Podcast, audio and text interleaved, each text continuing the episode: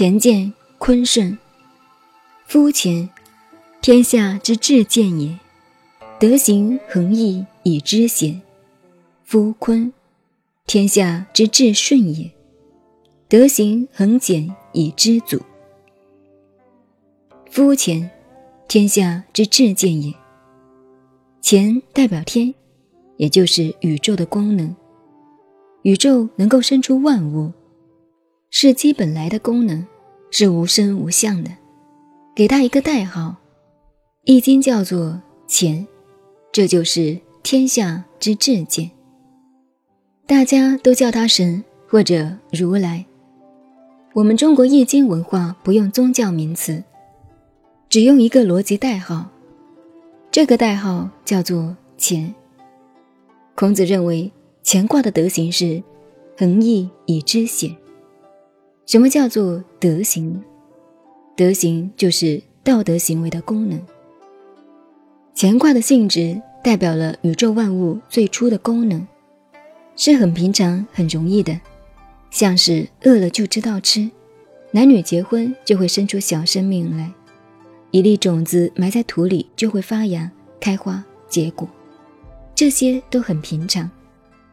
可是，如果你要仔细去研究，那就太复杂了。乾卦代表的道理是非常平易的，但是平易之中也有不易的。看似与人无伍、平平常常、了无风波，却不知道四面八方已经危险重重了。譬如，一粒种子埋在土里，不一定会抽芽，不一定会开花，也不一定会结果，它随时会有意外，会有变化的。一旦遭遇变化，有了变故，便一切都完蛋了。这些我们都要知道。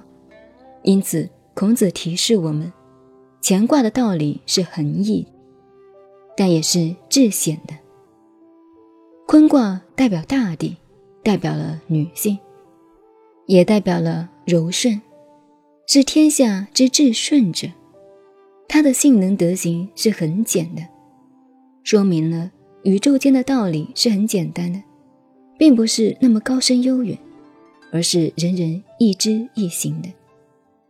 虽然说非常简单，但是我们不要忘记了，天地的道理越是简单的，越是难懂。简单到了极致，虽然圣人亦有所不知。就像研究科学的，或者东西方人类的一切学问，包括宗教、哲学。科学等等，都是围绕着一个目标在转，就是解决人类身心性命的问题。可是人类的文化到现在为止，无论宗教也好，科学也好，对人类的生命来源的问题始终解决不了。虽然科学家、宗教家都有自己的说法，但都是自说自话，并不能够得到大家的公认。又如吃饱饭肚子不饿，这个大家都知道。但是米麦子是从哪里来的，谁也不知道。可见宗教、哲学、科学都有无法解开的难题，都有不知道或者搞不清楚的一面。这是第一层的道理。第二层的道理是乾坤两卦在领导上的原则问题。乾卦是。天下之至见也。当老板、当领袖的人，他的性能是恒毅以知险。譬如我们有本钱，开个公司非常容易，但是随时都有危险。这些在今天国际经济瞬息万变中，更是看得很明白。乾卦代表老板，坤卦代表干部。坤卦是。天下之至顺也，所以当部下的是听命行事，听命也不容易。